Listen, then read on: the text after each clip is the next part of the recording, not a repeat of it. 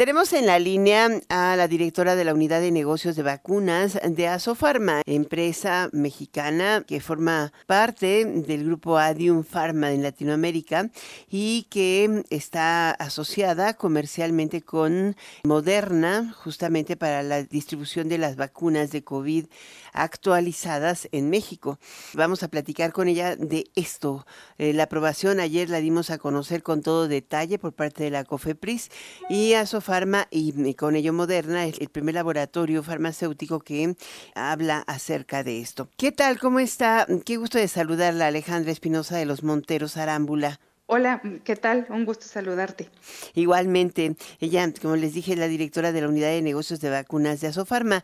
La pregunta, evidentemente, es una muy buena noticia ya tener la aprobación de COFEPRIS, pero están poniendo em, dos vacunas monovalentes, o me parece una, una monovalente actualizada, otra también que codifique la proteína Spike de uno de los sublinajes, que es el 1.5 de la XBB, y también pues la de SARS-CoV-2 para prevenir COVID en individuos de seis eh, meses de edad en adelante. Eh, ¿Por qué no nos explica esto? Porque es interesante saber hacia dónde vamos y cuándo tendríamos esta vacuna comercialmente en el mercado mexicano. Claro que sí, mira, es, es una vacuna la que tenemos autorizada, justo, eh, que es esta vacuna monovalente actualizada con la, para la variante Omicron XBB 1.5, es la que obtuvimos el registro sanitario el día de ayer. Las indicaciones que tenemos autorizadas es una indicación que va a partir de los seis meses de edad en adelante.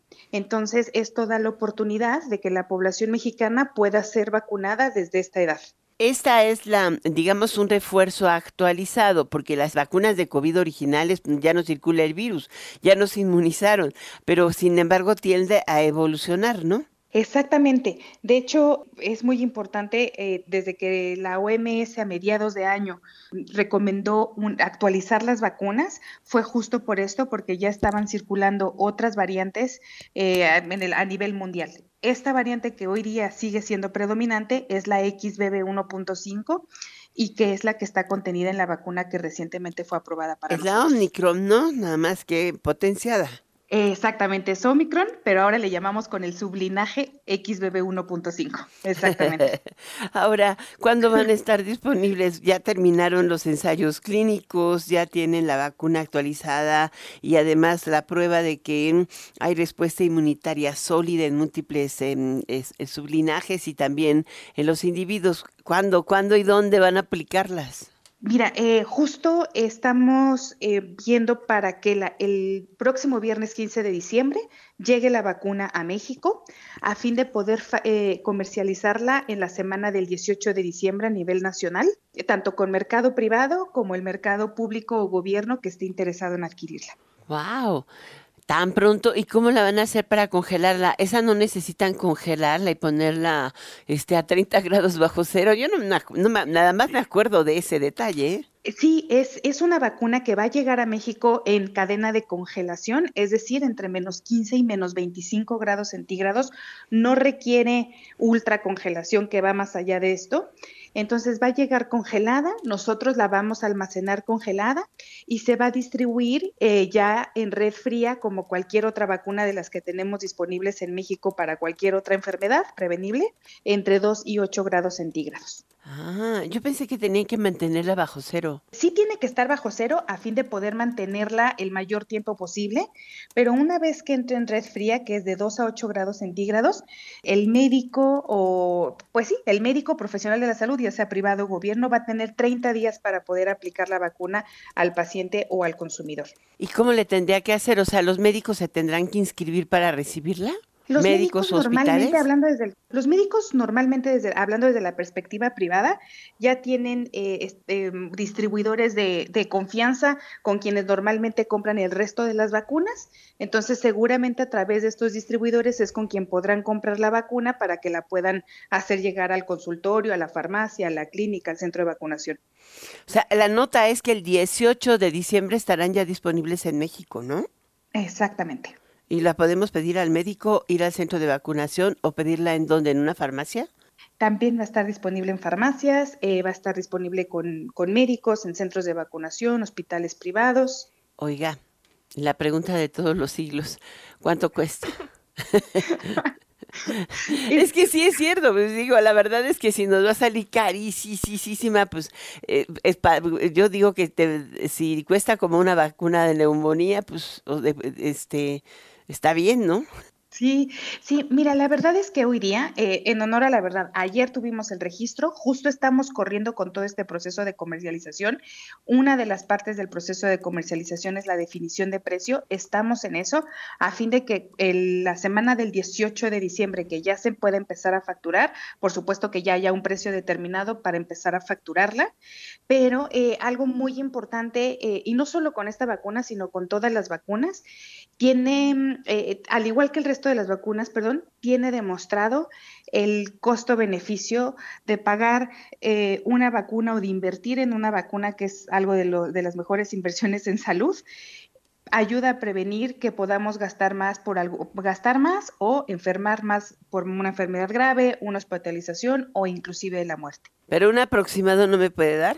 No, la verdad es que ahora, ahora no hemos, no hemos avanzado en eso, justo estamos como en y cuando ya la tenga me va a decir. al mediodía. ¿Cómo, cómo? Cuando ya esté listo el precio y el exactamente la cadena de distribución va a regresar aquí Enfoque Noticias y nos va a dar la primicia, sí, diga que sí. Sería genial. Sí, sí, sí.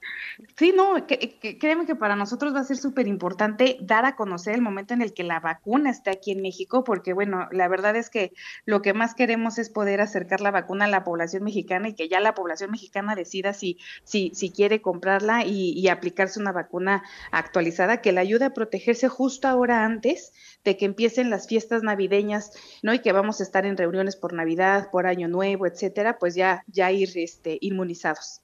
Ahora el tema es, eh, estas vacunas, eh, entre mejor se reserve la aplicación de la vacuna, esto es, se, se pueda planear el momento y el día en que se haga mejor el manejo de la red de frío, ¿no? Sí, em, mire que la red de frío es algo mm, que, que, se maneja normalmente para todas las vacunas están en red fría. La verdad es que no es algo que nos preocupe. Eh, nos ocupa, sí, por supuesto, mantener y asegurarnos que haya una red congelada y una red fría robusta a fin de asegurar la calidad de la vacuna, pero todo eso lo estamos viendo como parte de este proceso de comercialización. Pero sí la tenemos en México.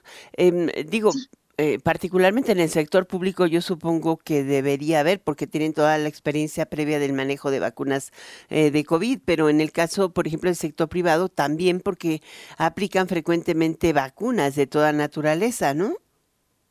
Exactamente, sí, sí, lo, ya viéndolo como en, el, en la última milla, llámese el médico, la farmacia, eh, por supuesto que están bien equipados con red fría, que es como van a poder recibir la vacuna, mantenerla entre 2 y 8 grados centígrados, al igual que el resto de las vacunas que normalmente manejan.